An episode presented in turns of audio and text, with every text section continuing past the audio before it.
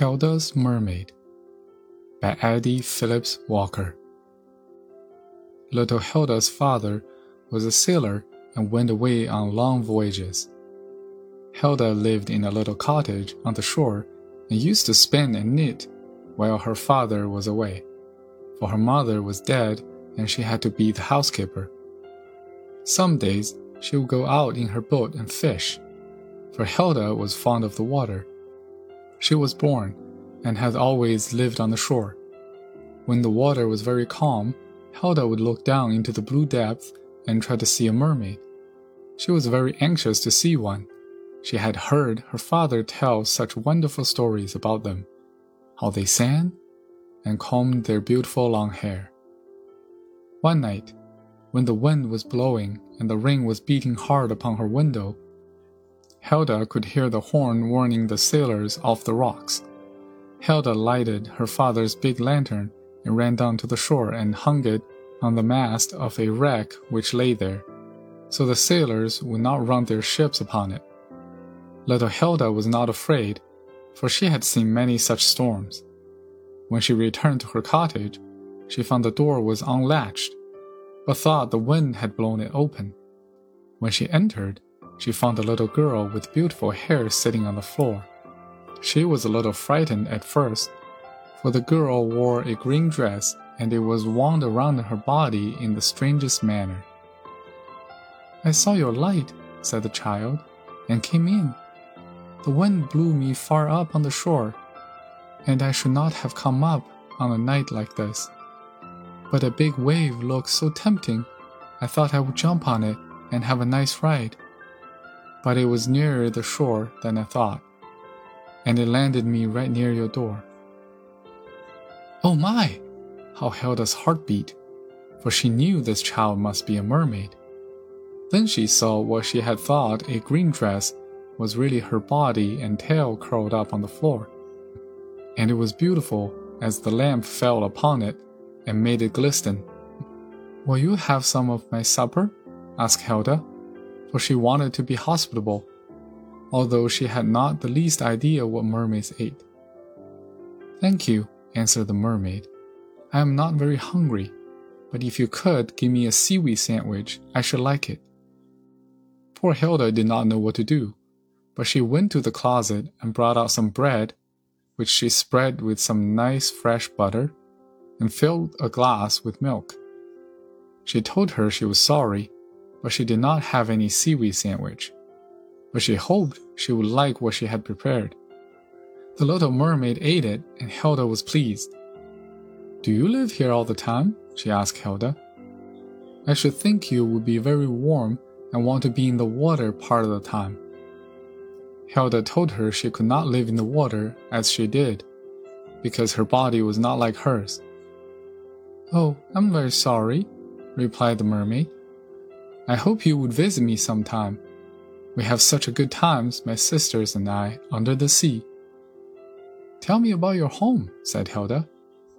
Come and sit beside me, and I will, she replied. Hilda sat upon the floor by her side. The mermaid felt of Hilda's clothes and thought it must be a bother to have so many clothes. How can you swim? she asked. Hilda told her she put on a bathing suit but the mermaid thought, that's a nuisance. I will tell you about our house first, she began. Our father, Neptune, lives in a beautiful castle at the bottom of the sea. It is built of the mother of pearl. All around the castle grew beautiful green things, and it has fine white sand around it also. All my sisters live there, and we are always glad to get home after we have been at the top of the ocean. It is so nice and cool in our home the wind never blows there, and the rain does not reach us. You do not mind being wet by the rain, do you? asked Hilda. Oh no, said the mermaid. But the rain hurts us. It fell in little sharp points and feels like pebbles. How do you know how pebbles feel? Hilda asked. Oh, sometimes the nereids came here and bother us. They throw pebbles and stir up the water so we cannot see. Who are the nereids? Asked Hilda. They're the sea nymphs, but we make the dogfish drive them away. We are sirens. And they are very jealous of us because we're more beautiful than they, said the mermaid. Hilda thought she was rather conceited, but the little mermaid seemed to be quite unconscious she had conveyed that impression. How do you find your way home after you've been at the top of the ocean? asked Hilda. Oh, when Father Neptune counts us and finds any missing, he sends a whale to spout. Sometimes he sends more than one, and we know where to dive when we see that. What do you eat besides seaweed sandwich? asked Hilda. Fish eggs and very little fish, answered the mermaid. When we have a party, we have cake. Hilda opened her eyes. Where do you get cake? she asked. We make it. We grind coral into flour and mix it with fish eggs. And then we put it in a shell and send the mermaid to the top of the ocean with it, and she hold it in the sun until it bakes. We go to the Gulf Stream, gather grapes, and we have sea foams and lemonade to drink. Lemonade? said Hilda. Where did you get your lemons? Why, the sea lemons, replied the mermaid. That is a small mussel fish, the color of a lemon. What do you do at your parties? You cannot dance? asked Hilda. We swim to the music, circle around, and dive and glide. But the music, where do you get musicians? Hilda continued. Oh, we have plenty of music, replied the mermaid. The sea elephants trumpets for us, and then there's the pipefish.